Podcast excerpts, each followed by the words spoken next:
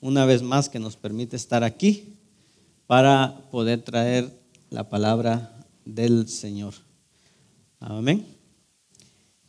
¿Se acuerdan de la clase pasada que vimos? ¿De qué, de qué tratamos la, la semana pasada? ¿Cómo conocer la Biblia? Amén. ¿Qué puntos tocamos eh, la semana pasada? Amén. Empezamos por nuestro versículo para memorizar. ¿Cuál es nuestro versículo para memorizar? Segunda de Timoteo 2.15. A ver, ¿qué nos dice segunda de Timoteo 2.15?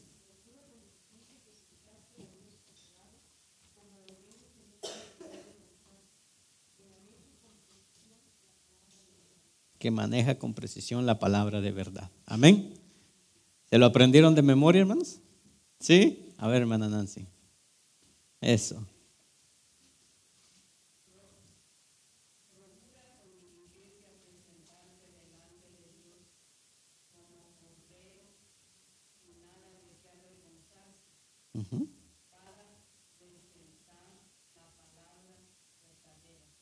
La palabra verdadera. Bueno.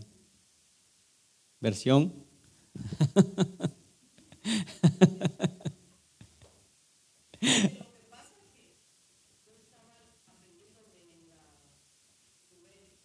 Ah, ok.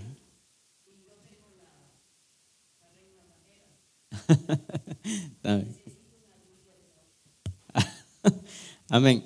Eh, ese es nuestro versículo, eh, amén, para, para, que nosotros lo memoricemos, para que lo que tengamos en mente. Y eso es donde nosotros nos vamos a estar basando en todo lo que vamos a estar hablando, hermano. Segunda de Timoteo 2.15, procura con diligencia presentarte a Dios aprobado como obrero que no tiene de qué avergonzarse, que maneja con precisión la palabra de verdad. Amén. Este es nuestro versículo que vamos a tratar durante toda esta enseñanza acerca de cómo eh, conocer la Biblia. El, desarrollo que hemos eh, visto, eh, cómo conocer la Biblia, el versículo para memorizar, ya vimos lo que es la introducción de todo esto, vimos de qué se trataba la hermenéutica. ¿Alguien puede decirme de qué trata la hermenéutica? Las reglas que interpretan la Biblia, amén, o las reglas que utilizamos para interpretar la Biblia, amén. ¿Sí? Vimos el propósito, cuál era el propósito de la hermenéutica. Eh, analizamos también este versículo de 2 de Timoteo 2.15, eh, definiciones y términos que, hay y, eh, déjeme ver, la hermenéutica y exégesis y la eisegesis, que es lo que vamos a tratar de eh, llegar a este punto el día de hoy. Eh, el propósito, pues vimos que era la hermenéutica, proveer al estudiante las herramientas necesarias para que su lectura e interpretación bíblica sea contextualizada, precisa y consistente con todo el consejo de Dios revelado en su palabra. O sea, que podamos contar nosotros con herramientas y que esas herramientas nos permitan leer, pero no solo leer, sino que leer e interpretar la Biblia de manera contextualizada. O sea, que yo pueda comprender el lenguaje y que pueda entender lo que el pasaje me dice a mí. Amén. Todo esto fue lo que estuvimos viendo ¿Cuál era el propósito? Un desarrollo de un conocimiento general y práctico de diferentes métodos de interpretación bíblica. Y aunque hay varios sistemas de interpretación, donde nosotros ponemos la atención es en el método histórico gramatical. ¿Por qué este método? Porque es el método que va a ir directamente al texto por el texto y al texto desde el contexto. O sea, agarra todo lo que es el texto entero de la Biblia. No solamente un versículo, no solamente pensamiento, sino que verdaderamente lo que dice eh, la palabra del Señor. Amén. Y también hacer un énfasis eh, especial sobre animarnos a cada uno de nosotros para que usando estas herramientas podamos nosotros utilizar estas herramientas en nuestro propio tiempo devocional y ministerial. Juan Calvino dijo esto, el verdadero significado de las escrituras es el significado obvio y natural que el propio texto provee. Amén. Esto es muy interesante. Vimos esto, muchos que son capaces em, de em, usar definiciones y conceptos que han aprendido de otros, pero que no son capaces de extraer esas definiciones y conceptos de sí mismos. Y eso es lo que nosotros queremos. No tener necesidad de que alguien nos explique o, que saquemos nosotros definiciones y conceptos de alguien más, sino que nosotros mismos seamos capaces de ir a buscar esos conceptos, esas definiciones en la palabra y que podamos entenderla por nosotros mismos y que no eh, dependamos de alguien para que decir, oh, ok, si él no me enseña, entonces yo no puedo aprender. Esto no quiere decir que ya no necesitamos de que alguien nos enseñe. No es eso, amén. No vayamos a confundir eh, esto de esta manera, amén. Eh, vimos este sistema Herber, el sistema Herber, hermenéutico Herber. ¿Cuál es este sistema? Es el sistema pues que cuando nosotros eh, vemos cuando venimos a la iglesia y nos predican eh, o nos enseñan, pues estamos acostumbrados a esa comidita ya preparada, ya bien cocidita, ya bien hecha, y estamos acostumbrados a eso, como un bebé, como un bebé recién nacido que está acostumbrado a esas, a esas comiditas hechas, cuando nosotros ya somos adultos y deberíamos de comer, ya dice la Biblia, un, un, alimento sólido.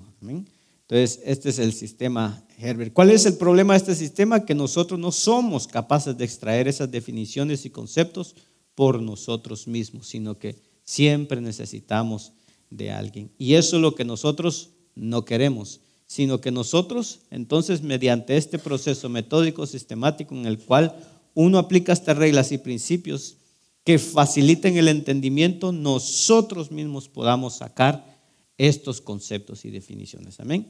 Todo esto lo vimos según de Timoteo 2.15, vimos esta palabra procura, o sea, con todo, intenta con todo, em, con todas tus fuerzas, con todas, tus, eh, con todas tus ganas, con, con toda tu diligencia, procura que presentarte a Dios aprobado como obrero que no tiene de qué avergonzarse Timoteo dice que ahí estaba enfrentando serios problemas con la iglesia debido a ciertas discusiones doctrinales que estaban ahogando la espiritualidad de la iglesia. Bueno, todo esto lo, vimos, lo que es la diligencia, lo que es la, precisión, dimos todo esto, qué era la diligencia, qué era la precisión, em, todo esto lo pasamos.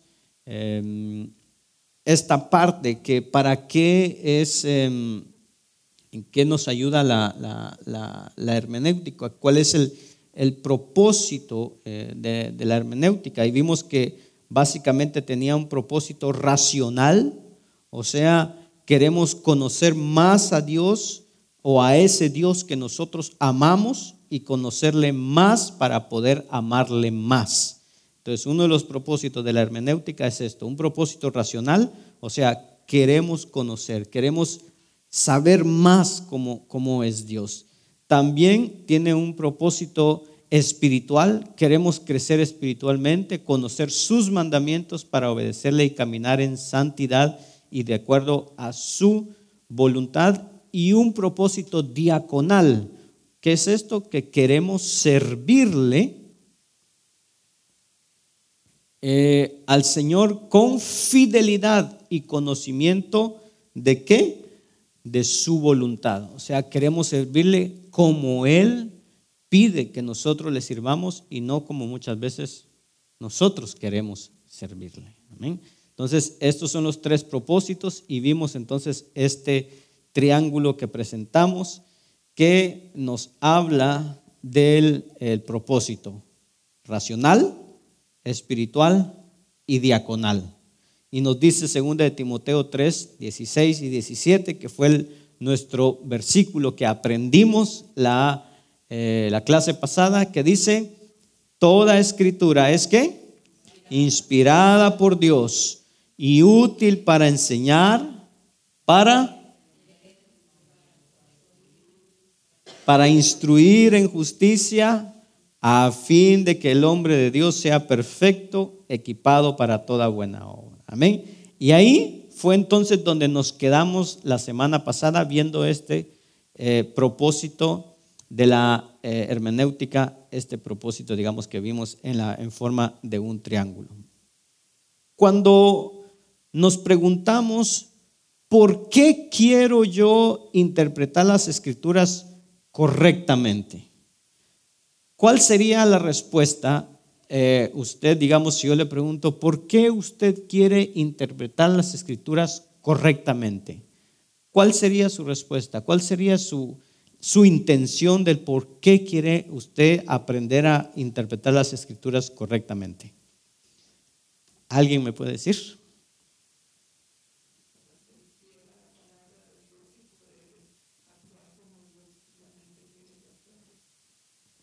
Amén. Para ser fiel a la palabra y hacer como Dios quiere. Amén. ¿Alguien más?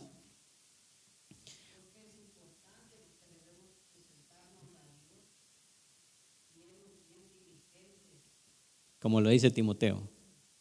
Amén.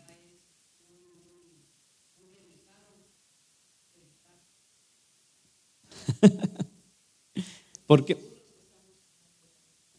que estamos seguros de que estamos hablando de la verdad. Amén. Sobre todo esa parte, de que estamos hablando la verdad de la palabra de Dios. Amén. ¿Alguien más? ¿Por qué quiere usted interpretar bien la Biblia? Porque yo quiero ser un super teólogo. para no ser engañados, hermana. Muy bien, para no ser engañados. Amén.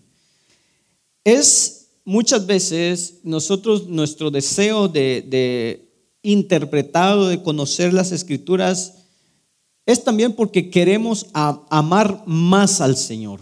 Porque como lo dijimos, hay un propósito racional, porque hay un propósito espiritual, porque quiero conocer, porque quiero crecer en el conocimiento de Dios y porque hay un propósito, también dijimos, diaconal, o sea, que tiene que ver con el hecho de que yo quiero servir al Señor más intensamente. Entonces, quiero interpretar bien las escrituras. ¿Por qué? Porque hay un propósito racional. Quiero conocer más a Dios. Hay un propósito espiritual. Quiero entender su voluntad. Y hay un propósito diaconal. Quiero servir más a Dios intensamente. Y por eso es que quiero conocer la palabra de Dios más profundamente Así como lo dijo Pablo a Timoteo en el versículo de ahí, de 2 Timoteo 3:16, toda la escritura, toda, es inspirada por Dios. Y entonces le dice, y esta escritura inspirada por Dios es útil. ¿Para qué? Para enseñar, para reprender, para corregir, para instruir en justicia. ¿Para qué? Para que el, el hombre de Dios sea perfecto equipado para toda buena obra. Entonces, esta es nuestra intención de nosotros conocer la Biblia. ¿En dónde puedo yo encontrar la manera, hermano, de salir de, de los vicios que podamos tener? De, de, ¿Dónde puedo yo encontrar la manera de luchar, hermano, muchas veces conmigo mismo, ¿Dónde puedo encontrar la manera de ser el hombre que Dios espera que yo sea? La mujer que Dios espera que sea. ¿Dónde podemos encontrar eso? Pues está en la devoción que nosotros le pongamos a la palabra de Dios. De lo contrario, seguiremos siendo las mismas personas de siempre. ¿Por qué? Porque es, dice la Biblia, que ella es como espada de doble filo que hace que penetra hasta que partir el alma, las coyunturas y los tuétanos. Y no solo eso, dice que discierne los pensamientos y las intenciones del corazón. Y que es capaz, hermano, de ayudarme a entender quién soy y qué es lo que debo de hacer con mi vida. Por eso quiero yo conocer la palabra de Dios. Por eso quiero entender la palabra de Dios. Amén. Ahora, entonces, hermenéutica. La palabra griega hermeneo, que es de donde viene la palabra hermenéutica, nos enseña o nos manifiesta, hermano, varias ideas que mucha, que todas esas ideas juntas nos van a dar al final lo que es la hermenéutica. Entonces, la palabra griega hermeneo manifiesta la idea de explicar. Si alguien puede buscar Hebreos 5:11, otro que busque Juan 1:38 y el próximo que busque 1 Corintios 12:10. Entonces, esta palabra hermeneo nos manifiesta la idea, número uno, de explicar, número dos, de traducir y número tres, interpretar. Amén. Hebreos 5:11.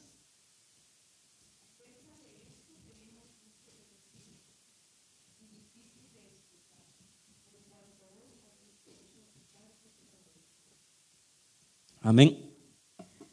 La idea entonces de explicar, número uno, esta palabra hermeneo entonces tiene la idea de explicar. Entonces, la idea de explicar dice ahí en Hebreos, acerca de esto nosotros, acerca de esto tenemos mucho que decir y es difícil de hermeneo o es difícil de explicar, puesto que os habéis hechos tardos para oír. Entonces, la palabra hermenéutica viene de la raíz que tiene que ver con el hecho de explicar algo. Esto es difícil, dice, de explicar. Es difícil de hacer la hermenéutica. Entonces, Hebreos nos dice que esta palabra hermeneo quiere decir o viene a, a dar la idea de explicar. Amén. ¿Estamos bien? Juan capítulo 1, versículo 38.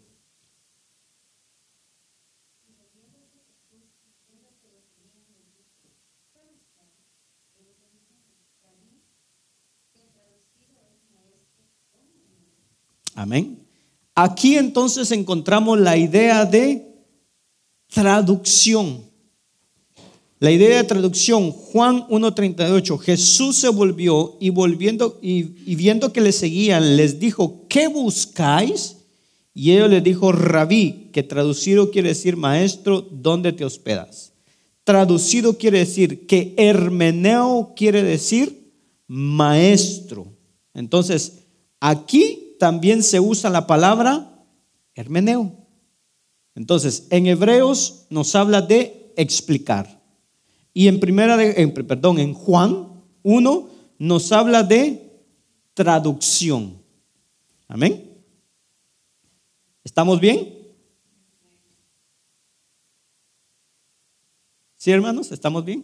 Amén. Bueno, vamos con primera de Corintios 12:10.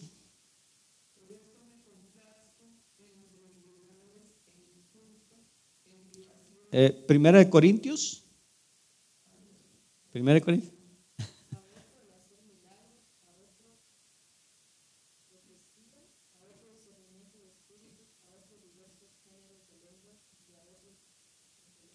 Aquí encontramos la misma palabra hermeneo, pero aquí la encontramos como, eh, perdón hermanos, eh, la idea de interpretar.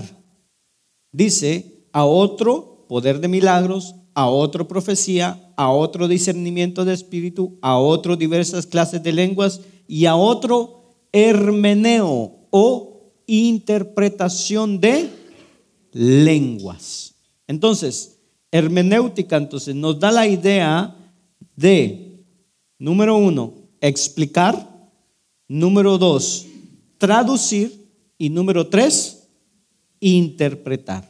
Son las tres ideas que nos da lo que es la hermenéutica. Entonces, la hermenéutica, entonces, busca determinar el significado de las palabras mediante las cuales se ha expresado un pensamiento. Esa es la idea básica de la hermenéutica, buscar el significado de las palabras con las cuales se ha expresado un pensamiento completo. O sea, no se trata solamente de ir, a ver, voy a ver qué significa esta palabra, voy a ver qué significa esta otra palabra y esta otra palabra. No, sino que se trata de que cuando junto todo eso, entonces, ¿cuál es el pensamiento que me da toda ese significado. Amén. Esto es lo que trata la hermenéutica. De una manera estricta, esta tiene, la hermenéutica tiene por objetivo fijar los principios y normas que han de explicar en la interpretación de los libros de la Biblia. Ahora, ¿qué es entonces interpretar? Bueno, ahí le puse de manera estricta, esta tiene por objeto, dice, fijar los principios y normas que han de aplicarse en la interpretación de los libros de la Biblia. ¿Qué es interpretar? Interpretar, dice, como tal, es tanto una ciencia como un arte. Su meta es descubrir el significado pretendido por el autor. ¿Para qué? para proceder a la interpretación se requiere una disciplina llamada hermenéutica. Para nosotros poder entonces interpretar o tener la interpretación correcta, se necesita esta disciplina llamada hermenéutica. ¿Por qué? Porque esta proporciona los principios y guías para interpretar correctamente la Biblia. Ahora, la hermenéutica tiene podríamos decir, un hermano mellizo o un hermano gemelo. Amén. ¿Qué se le llama la exégesis? Hermenéutica y exégesis son dos hermanos que siempre van juntos, que nunca se separan, que siempre van tomados de la mano. Ahora, no sé si alguien em, ha escuchado qué es la exégesis. Amén. ¿Alguien ha escuchado qué es la exégesis? ¿No? Hermana Gloria. ¿No? ¿Nadie? ¿Ok? Bueno, vamos, empezamos entonces. Cada vez, cada vez que nosotros hagamos hermenéutica, al mismo tiempo estamos haciendo exégesis. Amén. ¿Qué es entonces la exégesis? Un término que es sinónimo para exégesis, para hermenéutica, perdón, es exégesis o exegeomai, que significa dar a conocer, contar, explicar o relatar. Juan capítulo 1, versículo 18, Lucas 24, 35, Hechos 18 y Hechos 15, 12, 14, si me lo pueden buscar ahí y vamos a ver esta parte. Juan 1.18.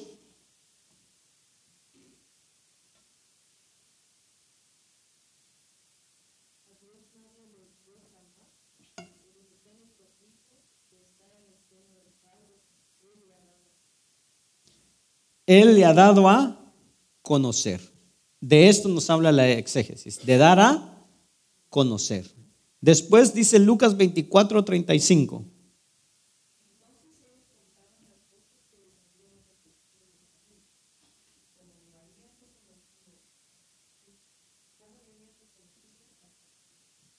Amén. Ahí nos habla entonces de contar, de que están contando. Hechos capítulo 10, versículo 8.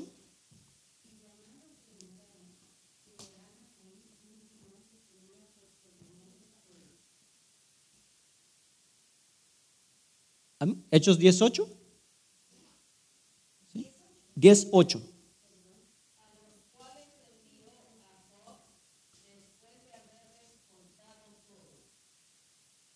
Amén. Ahí otra vez nos habla de contar o de explicar. Amén. Eh, Hechos capítulo 15, versículos 12 al 14.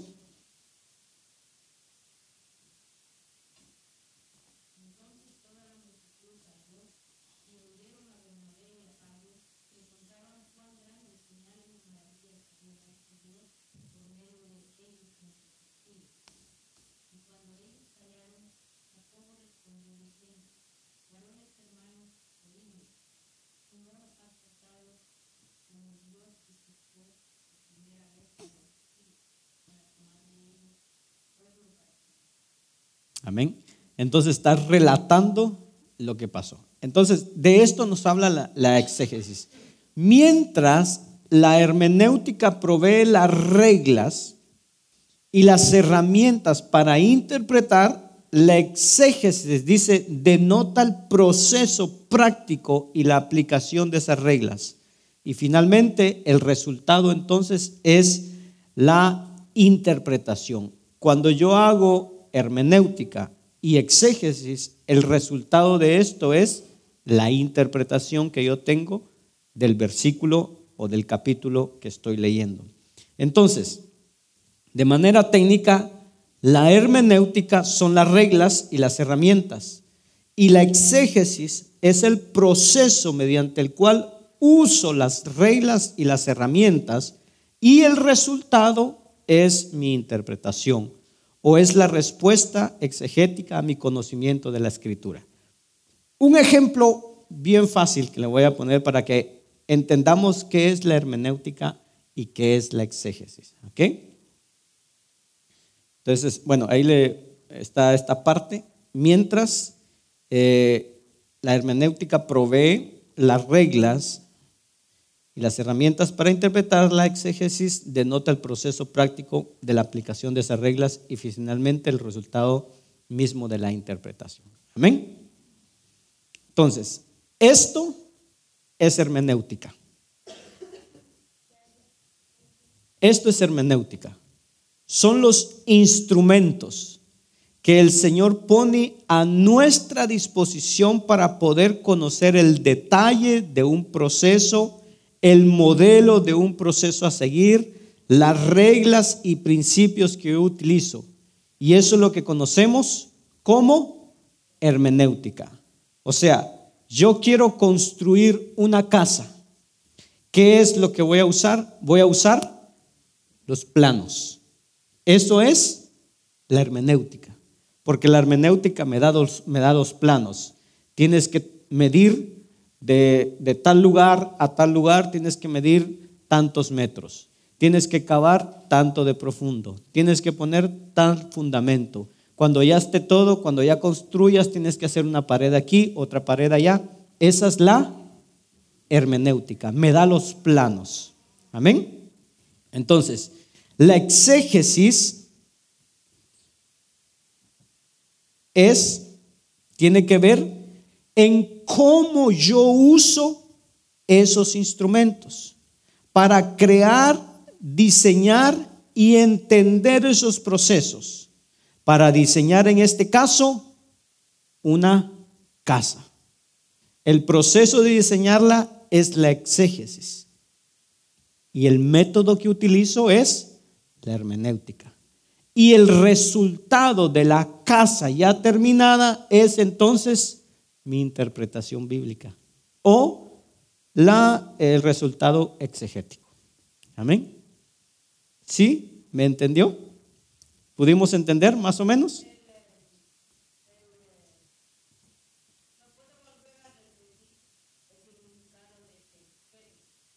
Exégesis. Bueno, exégesis en sí significa dar a conocer, contar, explicar o relatar. Eso es lo que significa exégesis.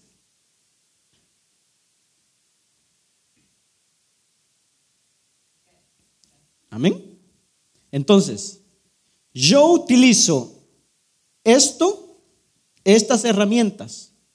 Yo utilicé estas herramientas, utilicé este modelo trabajé con él, apliqué los principios y las reglas que esto me decía y el producto final entonces es esto, la exégesis. ¿Estamos bien? Esto, cuando usted mira la casa terminadita ahí, esa es la exégesis. Ese es el resultado exactamente de todo lo que yo estoy haciendo. ¿Sí? ¿Entendimos? para que se nos haga más clarito de, tanto, amén. Entonces, ¿cómo entendemos la idea de la hermenéutica y la exégesis? Jesús utiliza esto. Y cada uno de nosotros, hermano, hacemos hermenéutica en algún momento de nuestra vida o casi siempre. Por ejemplo, ahorita usted está haciendo hermenéutica y está haciendo exégesis. ¿Cómo usted, está utilizando su manera de entender para comprender lo que yo estoy transmitiendo? Usted está haciendo hermenéutica y está haciendo exégesis al mismo tiempo. Para entender, para captar y para decodificar todo eso y darle el, el entendimiento que usted quiere darle. Amén. Entonces, cada uno de nosotros utilizamos siempre esto. Por ejemplo, otro ejemplo, yo hablo español. Todos, la mayoría aquí hablamos español, pero unos pueden hablar un español eh, de Guatemala, otros pueden ser de, Perú, de, República Dominicana, colombiano, de Bolivia, de todas partes. Del Salvador, ay, perdón, perdón, perdón, perdón.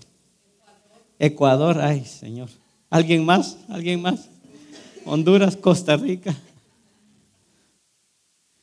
¿Alguien más? De Perú.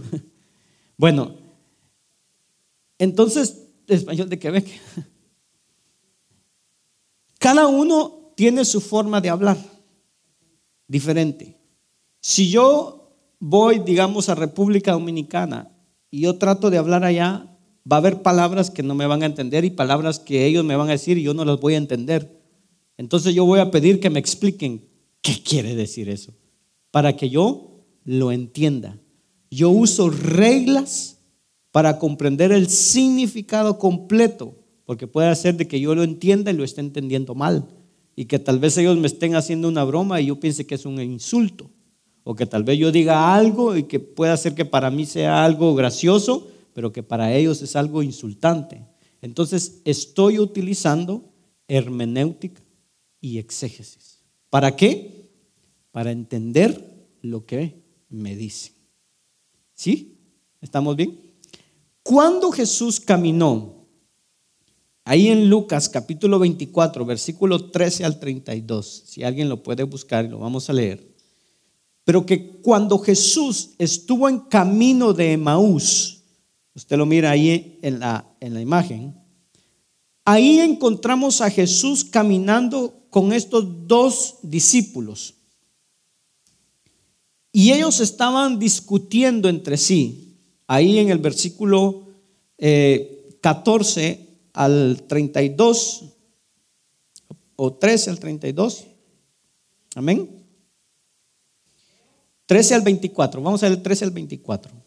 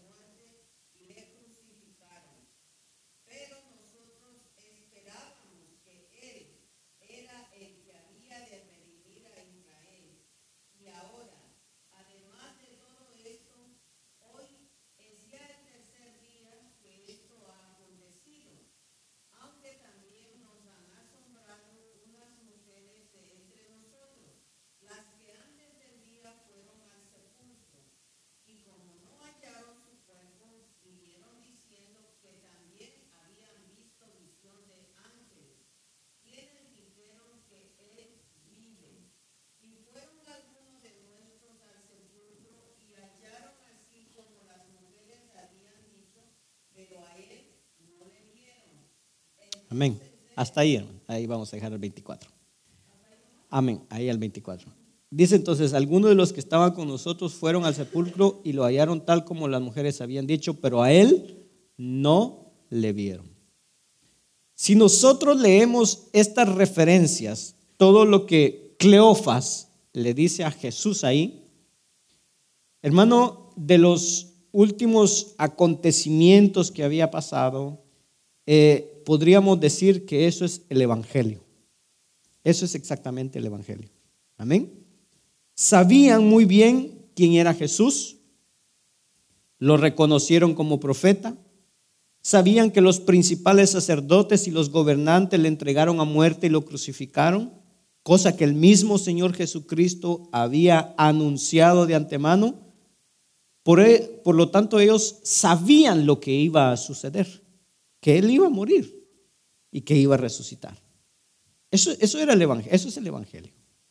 Pero el versículo 21 dice, pero nosotros esperábamos que Él era el que iba a redimir a Israel. Pero además de esto, dice, este es el tercer día desde estas cosas, de que estas cosas acontecieron. Y también algunas mujeres de entre nosotros nos asombraron, pues cuando fueron de madrugada al sepulcro, lo encontraron vacío. O sea, ellos eran testigos de la resurrección de Jesucristo, pero no tenían una correcta hermenéutica. Y por lo tanto, todos estos acontecimientos, todo, que Jesús vivió, que Jesús fue profeta, que Jesús hizo milagros, que Jesús fue a la cruz, que Jesús resucitó, para ellos no tenía ningún sentido no tenía ningún significado propio. Y esto es lo que nos pasa a nosotros. Sabemos cosas, sabemos que debemos leer la Biblia, sabemos que debemos orar, sabemos que debemos de congregarnos, pero no tiene ningún sentido para nosotros. ¿Por qué? Porque el versículo 25 dice, entonces Jesús les dijo, oh insensatos y tardos de corazón para creer todo lo que los profetas os han dicho. Dice el 26, no era necesario que el Cristo padeciera todas estas cosas y entregara y, entregara en su gloria y entrara, perdón, en su gloria. 27. Y comenzando por Moisés y continuando con todos los profetas, les explicó lo referente a Él, ¿en dónde? En todas. ¿Qué hizo Jesús? Hermenéutica y exégesis. Explicándole a ellos lo que aconteció. Esto fue lo que hizo Jesús. Lo que hizo Jesús fue que todos esos acontecimientos que estaban, hermano, por aquí, que estaban en, en el pensamiento de ellos, todos esos tuviera un sentido para ellos. Jesús tuvo que luchar no solo con esas ideas que ellos tenían, tal vez que eran vagas y superficiales, sino que Jesús tuvo que luchar también con las malas enseñanzas que habían recibido de parte, hermano, de los religiosos que habían equivocadamente enseñado acerca del Mesías y entonces Jesús les estaba aclarando, les estaba explicando todo lo que había acontecido. Jesús aquí hace un proceso de hermenéutica y exégesis. ¿Cómo? Lo dice en el versículo 27. Y comenzando por dónde? Por Moisés. Y continuando por dónde? Por todos los profetas. ¿Qué dijo?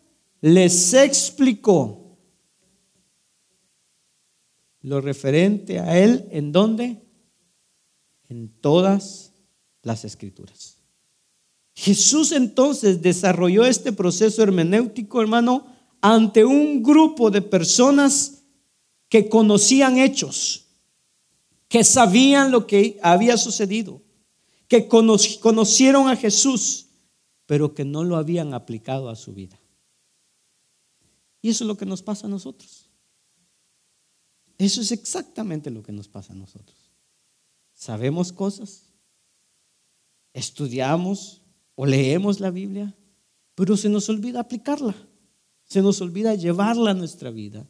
Y es ahí donde muchas cosas que la leemos no tienen sentido, no las entendemos, simplemente porque no hacemos el proceso hermenéutico y exegético. Ahora, aparte de la hermenéutica y la exégesis, hasta aquí, no sé si tienen alguna pregunta de todo lo que hemos visto en este, en este momento acerca de hermenéutica y exégesis. ¿Tienen alguna pregunta, alguna duda, alguna parte que no les quedó eh, claro? Cristian.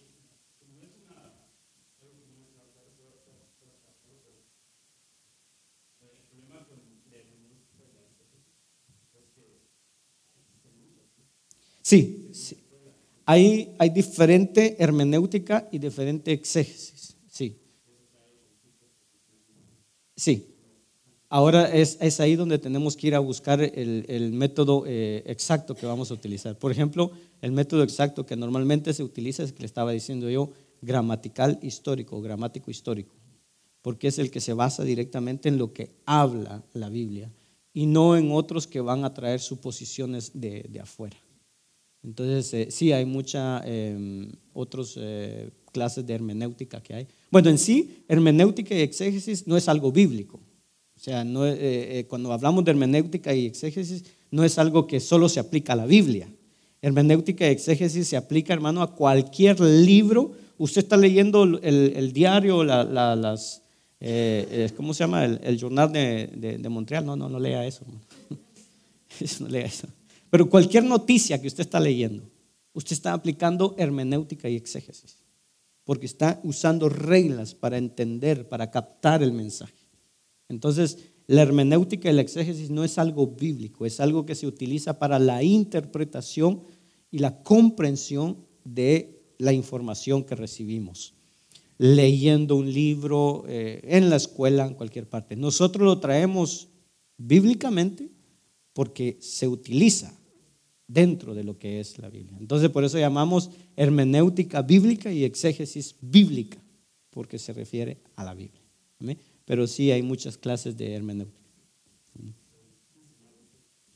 Es difícil, pero cuando te, cuando te centras en, eh, más que todo, digamos, en la palabra de Dios, es ahí donde tienes que encontrar el significado, es ahí donde tienes que centrarte. Lo que pasa es que la fuente que va a utilizar es la Biblia. No va a utilizar cosas de afuera, va a utilizar la Biblia. Y ese es el, ese es el punto. Pero sí hay, hay otras este, hermenéuticas y exégesis que hay. Este, por ejemplo, hermenéutica alegórica, semi-alegórica y todas esas que, que, pueden haber, que le dan significados a la, Biblia, a la Biblia o a pasajes eh, según ideas, según este, pensamientos, según, por ejemplo, hay una que dice, bueno, eh, lo que se vivió hace años no lo podemos aplicar el día de hoy, entonces hay que aplicarlo a la moda de hoy. Entonces cambia el sentido de lo que es la Biblia, cambia el significado de la Biblia. Entonces prácticamente vuelve, vuelve la Biblia una mentira y ya no la verdad. Entonces sí, Uh, hay que. Por eso te digo que el, el, método que tenemos que utilizar o que normalmente se utiliza es gramático e histórico para referirnos exactamente a la, a la Amén. ¿Sí está bien?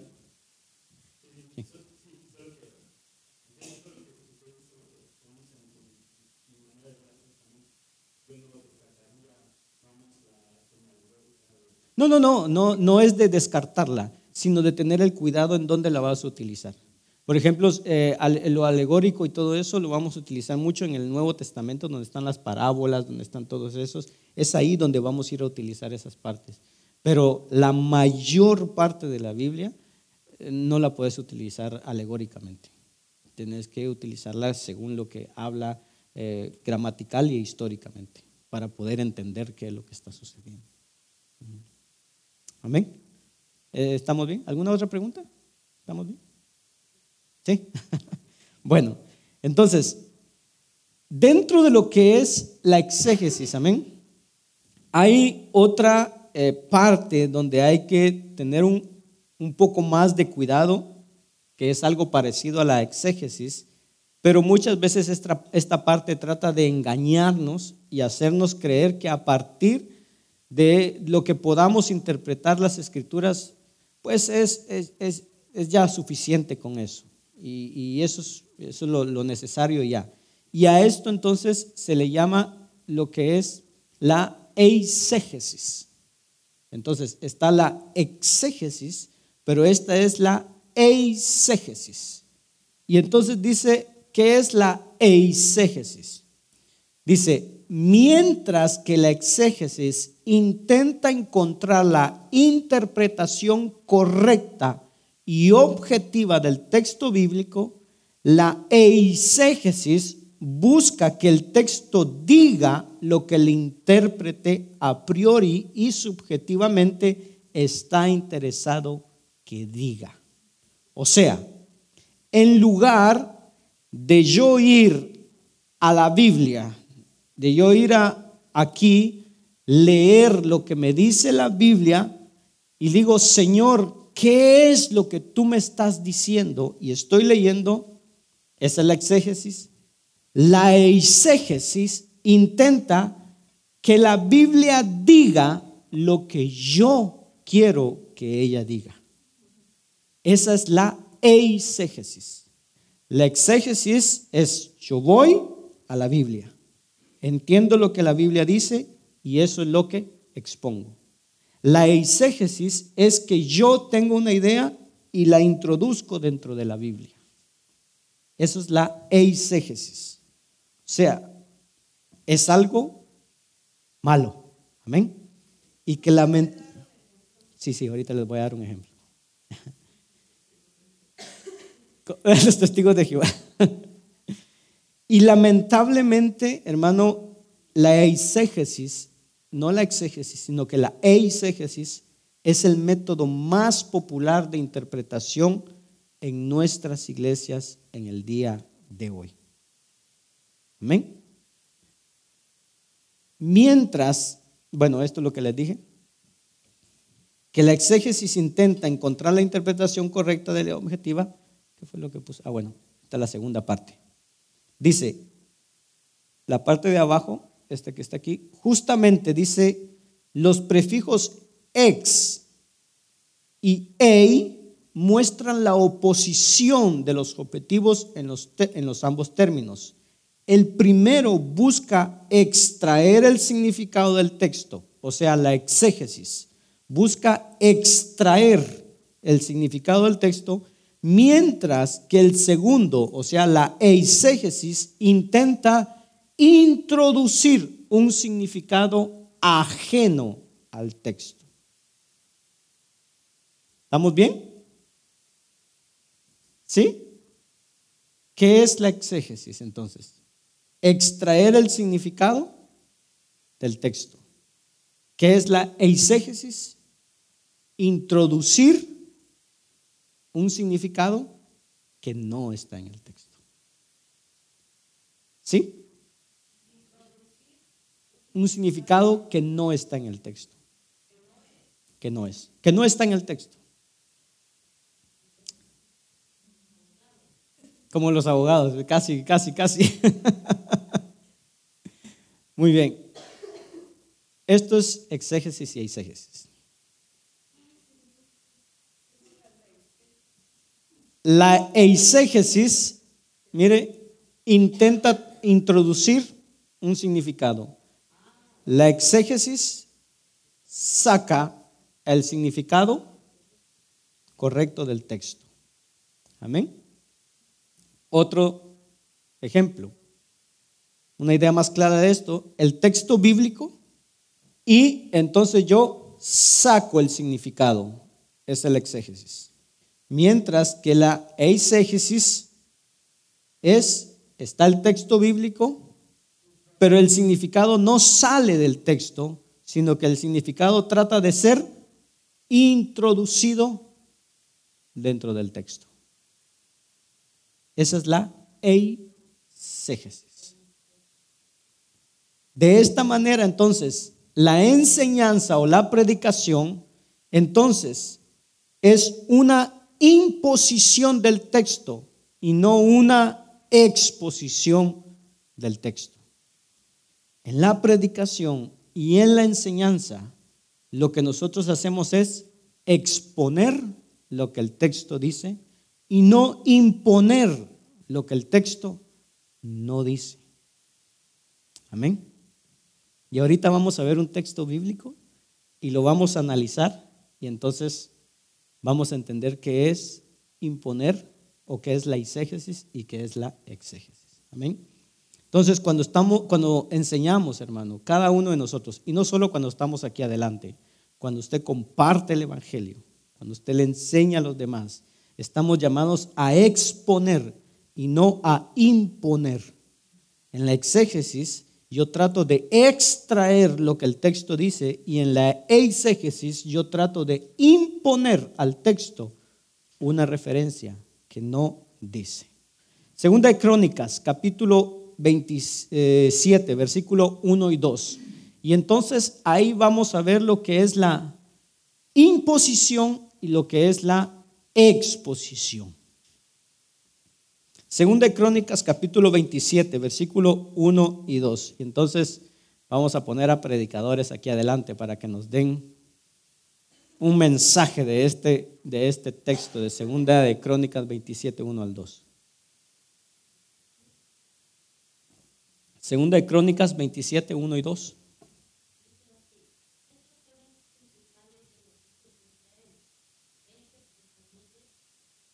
Segunda de Crónicas bueno, aquí lo tenemos, aquí lo tenemos. Para que lo leamos todos juntos. Amén. ¿Estamos listos? Lo vamos a leer todos juntos. Dice, Jotam tenía 25 años cuando comenzó a reinar y reinó 16 años en Jerusalén. El nombre de su madre era Jeresúa, hija de Sadoc, e hizo lo recto ante los ojos del Señor conforme a todo lo que su padre Usías había hecho. Pero no entró en el templo del Señor y el pueblo seguía corrompiéndose. ¿Lo leemos de nuevo? Amén. Jotán dice, tenía 25 años cuando comenzó a reinar y reinó 16 años en Jerusalén. El nombre de su madre era Jerusa, hija de Sadoc e hizo lo recto ante los ojos del Señor, conforme a todo lo que su padre Usías había hecho, pero no entró en el templo del Señor y el pueblo seguía corrompiéndose. ¿Qué mensaje podríamos sacar de este verso? A ver, sáquenos uno, hermana. Deleítenos aquí. A ver, exhórtenos, por favor. Llévenos al arrepentimiento. Asa. Pero por si de repente, díganos, díganos, hermana Sonia. ¿Qué mensaje podríamos sacar de aquí? Alguien. A ver, si le dieran este texto, diría, ok, a ver, estudieme este texto y sáqueme una enseñanza de este texto. ¿Qué, qué mensaje? Amén, Cristian.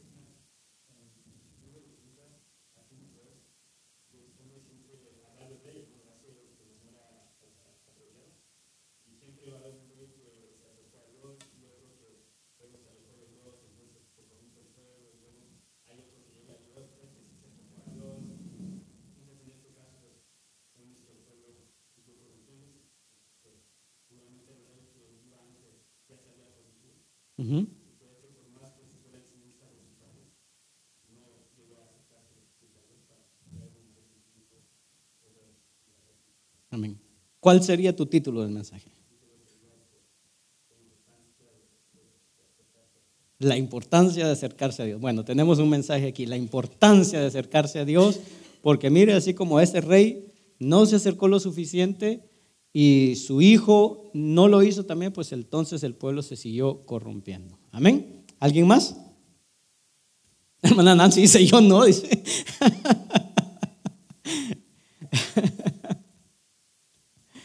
Amén. ¿Alguien más? ¿Otra predicación? Hermana Lida. A ver, hermana Gloria, denos una predicación de este, de este, de este versículo.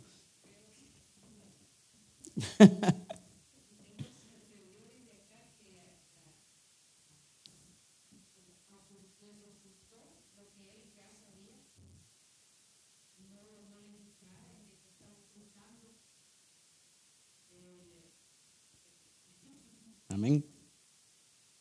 A ver, mientras... Ah. Amén.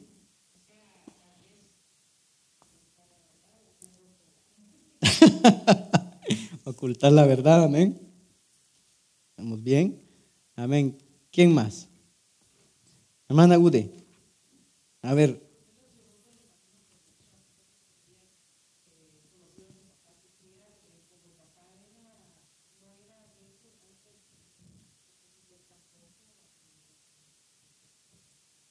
Amén. Bueno. Ahí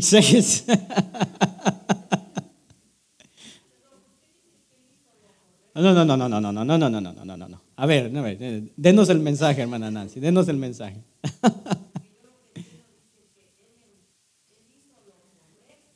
ok. ¿Qué le pasó? ¿Pero su papá?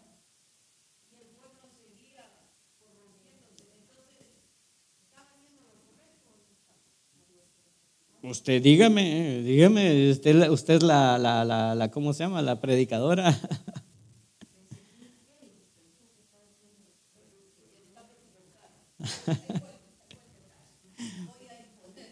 bueno, vamos entonces. Cristian, amén.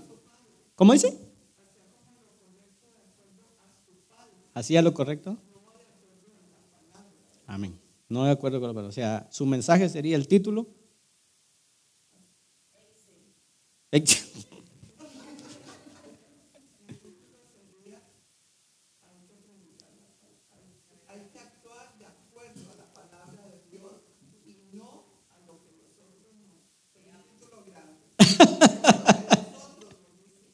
A ver, Michelle, a ver si nos predica Michelle, ¿no? Paso, Michelle. ¿Alguien más quisiera? ¿No? Bueno, vamos. Digamos que en primer lugar, yo tengo entonces un tema en mi cabeza. Y en primer lugar, así como Cristian, tengo un tema previsto en mi mente y el tema es la importancia de asistir a la iglesia. Eso es lo que tengo pensado ya hace varias semanas. Yo miro que la gente no viene, no asiste, llega tarde y entonces quiero hablar de eso, la insistencia o la importancia de asistir en la iglesia. Desde hace varias semanas eh, estoy queriendo mostrarle a mi congregación la necesidad, hermano, de pasar los valores espirituales de generación a otra generación. Como decía Cristian, el papá al hijo. ¿Por qué? Porque me doy cuenta de que en la iglesia solo hay gente muchas veces mayor, pero no hay juventud. Y los padres no traen a sus hijos a la iglesia y es necesario traspasar esos valores espirituales de una generación a otra.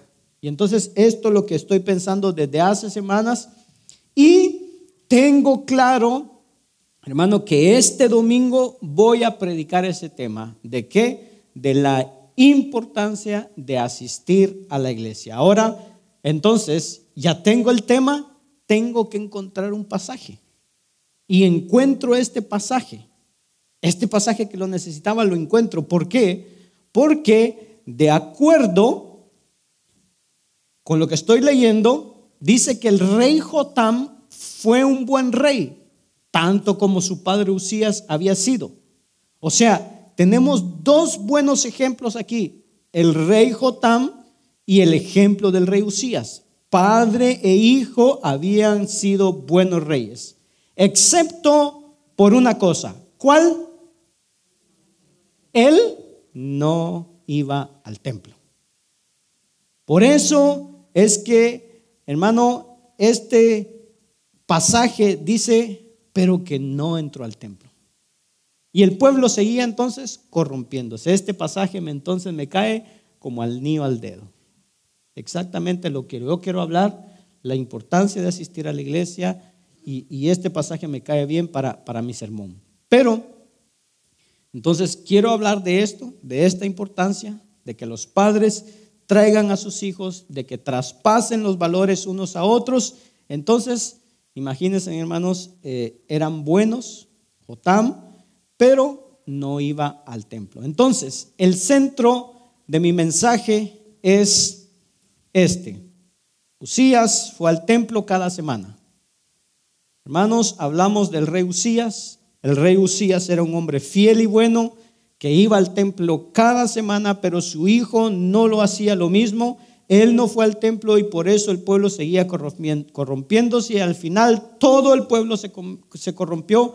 Así que muchos jóvenes, así como muchos jóvenes de hoy, dejan la costumbre fiel de sus padres y no asisten más a la iglesia. Ese es el centro de mi mensaje. Entonces les pregunto, hermano, ¿dónde están tus hijos? ¿Por qué no vienen tus hijos a la iglesia? Es necesario que aprendamos este ejemplo porque Jotam y Urias eran, Usías, perdón, eran buenos reyes, pero al final Jotam no fue al templo y el pueblo se corrompió. Mi pregunta final serían, ¿cuántas bendiciones Jotam dejó de recibir por no haber asistido al templo como lo hizo su padre? ¿Cuántas bendiciones el pueblo se, eh, hermano, perdón, Jotam perdió y el pueblo se siguió corrompiéndose, pero él no iba al templo? Hago el llamado final. Los padres deben inculcar a sus hijos al hábito de asistir a la iglesia y los jóvenes deben de seguir las costumbres de su padre. Así que vengan a la iglesia. Y todos dicen, amén. Gloria a Dios, aleluya. Hacemos el llamado. Salen los aplausos. Qué gran mensaje, qué gran exhortación. Amén. ¿Sí? Tenemos un ejemplo de ir al templo. ¿Cuántos dicen amén? Amén. Este es un mensaje impositivo. Amén. Ahora, vamos a ver qué pasaría si es que nosotros nos metemos en un mensaje expositivo, en donde yo expongo lo, que el texto me dice y vamos a ver si el resultado es el mismo.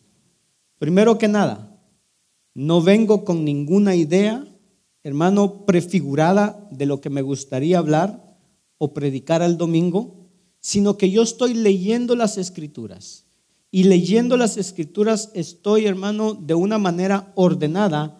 Yo trato de encontrar los significados del texto y trato que el Señor me hable para poder saber qué es lo que Él quiere decir a la iglesia.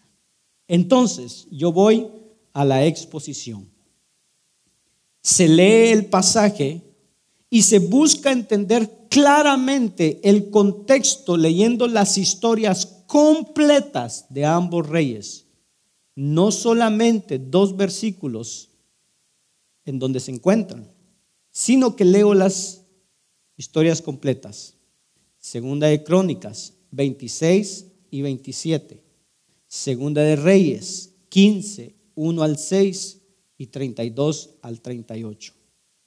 Tengo que leer esta historia entender el contexto, o sea, todo lo que engloba la vida de estos dos reyes y no solamente la introducción de sus historias. Luego, cuando entonces veo, el contexto dice que el rey Usías, cuando leo todos estos versos que vemos aquí en Segunda de Crónicas, 26, en 2 de Crónicas 27, en 2 de Reyes 15, 1 al 6, 32 y 38. Todo eso, ese contexto, me dice que el rey Usías fue un buen rey, oiga bien, que desobedeció al Señor cuando fue al templo y ofreció incienso que solo podía ser ofrecido por los sacerdotes. Segunda de Crónicas 26, 16 al 20. ¿Qué pasó aquí?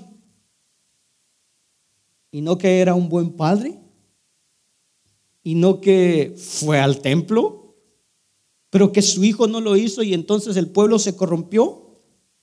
¿Qué fue lo que pasó? Segunda de Crónicas 26, 16 al 20. Lo vamos a leer porque no voy a hacer que yo les esté hablando ahí alguna mentira. Segunda de Crónicas, capítulo 26, versículos 16 al 20. Amén.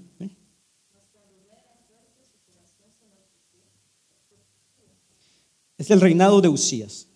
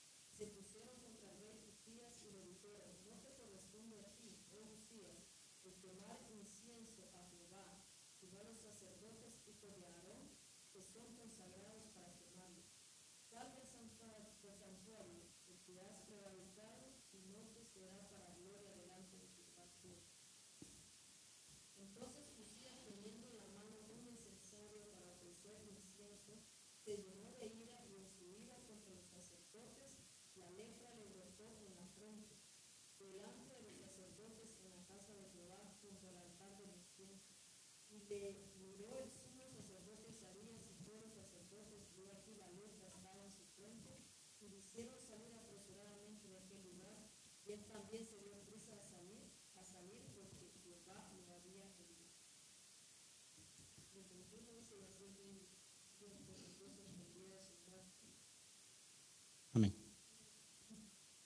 Aquí nos encontramos con un problema entonces. Porque no era lo que nosotros pensábamos al principio. Era un buen papá, pero pero entonces no era un buen papá. El contexto nos dice que el rey Usías fue un buen rey que desobedeció al Señor cuando fue al templo y ofreció el incienso que solo podía ser ofrecido por quienes? Por los sacerdotes.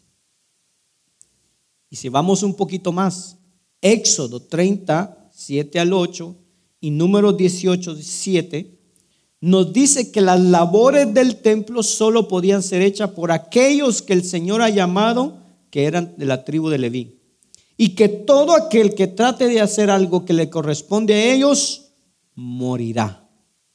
Y si quiero extender más todavía el contexto, puedo ver que Saúl, el rey Saúl, también en un momento intentó, dice, ocupar el lugar de Samuel ofreciendo sacrificios previos a una batalla. Y por lo tanto, Allí dice que perdió la monarquía, o sea, perdió el reino para siempre. El reino que Dios le había dado. ¿Producto de qué? De su desobediencia. Primera de Samuel 13, 1 al 13. Entonces, con esto vemos que no basta, hermano, con solo leer un poquito. Y vemos entonces que no basta con que él había entrado en el templo sino que había entrado al templo para hacer algo que no le correspondía, para hacer algo que era desobediencia a Dios. Y entonces su orgullo y su desobediencia fueron castigados con lepra, dice el versículo 21, hasta el día de su muerte.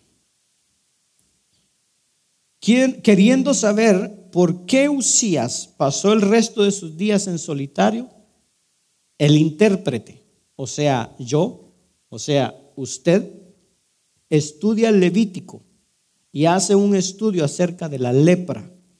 Y así descubre que en otros pasajes la lepra es usada como un castigo divino. Por ejemplo, en 2 de Reyes 5:27, en 2 de Crónicas 16:12, 21, 12 al 15. O sea, en realidad, el rey Usías había desobedecido a Dios, había actuado en contra del mandamiento de Dios, de tal manera que yo, amén, ya podía vislumbrar algo importante.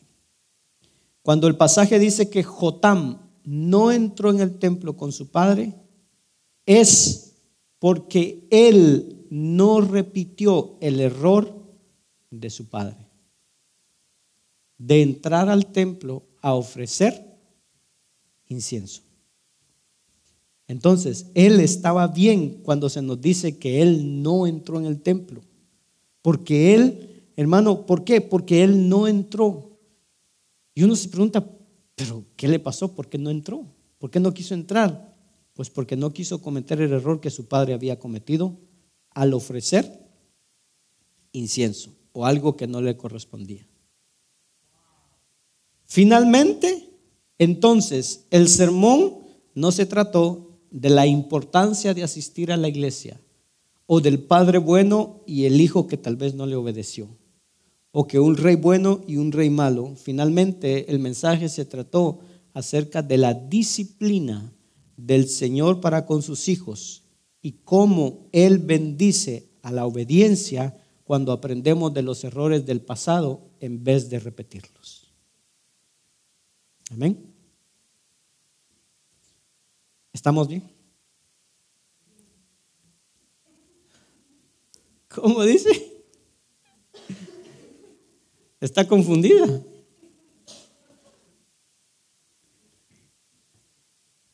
Entonces dice, dos sermones, dos sermones, uno impositivo y otro expositivo.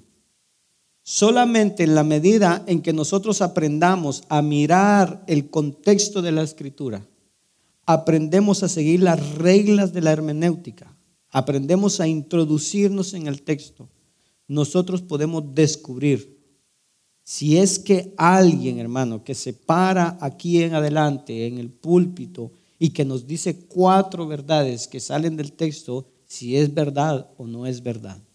Solo lo podemos descubrir, solo lo podemos saber cuando nosotros nos introducimos nosotros mismos en la palabra. Y nosotros estamos llamados a discernir esta verdad, porque es nuestra responsabilidad. Nosotros como recipientes de la palabra debemos de discernir si esta palabra viene o no viene de Dios. Amén. Entonces, dos mensajes. Uno impositivo y el otro expositivo. Nosotros como predicadores estamos a llamar, a, perdón, a dar mensajes expositivos y no impositivos. No puedo yo traer una idea y hacer mi sermón y entonces decir, bueno, necesito un versículo y saco cualquier versículo y esto entonces lo aplico. Porque eso no es palabra de Dios. Esos son pensamientos humanos. Se trata de ir a la palabra y de la palabra sacar el mensaje que Dios tiene para la iglesia. Ese es el mensaje expositivo. Amén. Terminamos con esto. porque es necesaria la hermenéutica?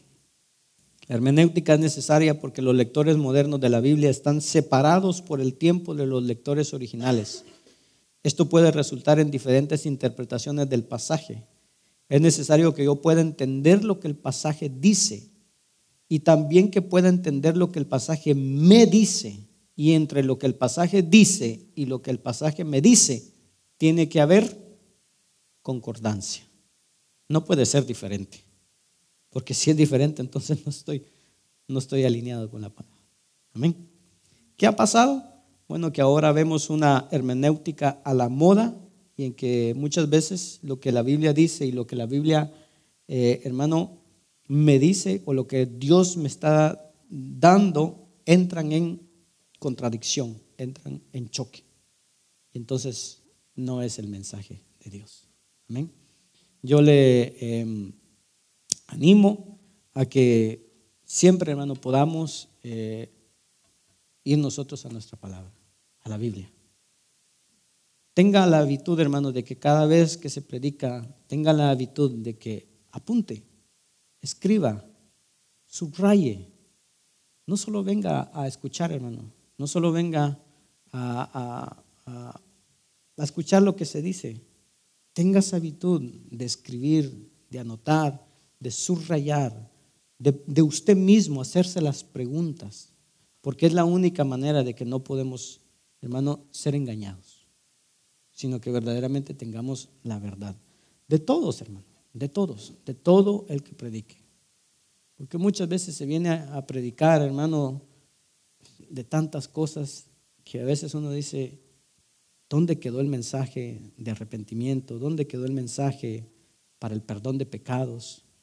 Y a veces es da, ofrenda, siembra, esto y lo otro, y nos olvidamos de lo que es, hermano, el verdadero mensaje. Desde que, desde que Juan el Bautista vino, el mensaje es este, arrepentidos y creed en el Evangelio, porque el reino de Dios se acerca. Ese es el mensaje. Amén. Jesús siguió con el mismo. Los apóstoles siguieron con lo mismo. La iglesia siguió con lo mismo. Y nosotros seguimos con el mismo mensaje. No podemos desviarnos de eso. Entonces, siempre, hermano, yo le, insto a que traiga su Biblia y traiga su cuadernito y apunte. Y cuando tiene usted, hermano, alguna duda, usted apunte ahí, ponga sus signos de interrogación. Esto no me quedó claro, lo voy a ir a estudiar para poder entender más, para poder estar claros y así poder ser edificado. Amén. Esto es libre a cada uno. ¿no? no le puedo decir yo, este, ¿cómo se llama? Lo tiene que hacer. No, esto es para cada quien si queremos. Claro, no es impositivo, no es impositivo. Esto es si nosotros queremos crecer, si nosotros queremos aprender de la palabra y estar fuerte en lo que nosotros estamos aprendiendo. De lo contrario, pues bueno, es a cada quien.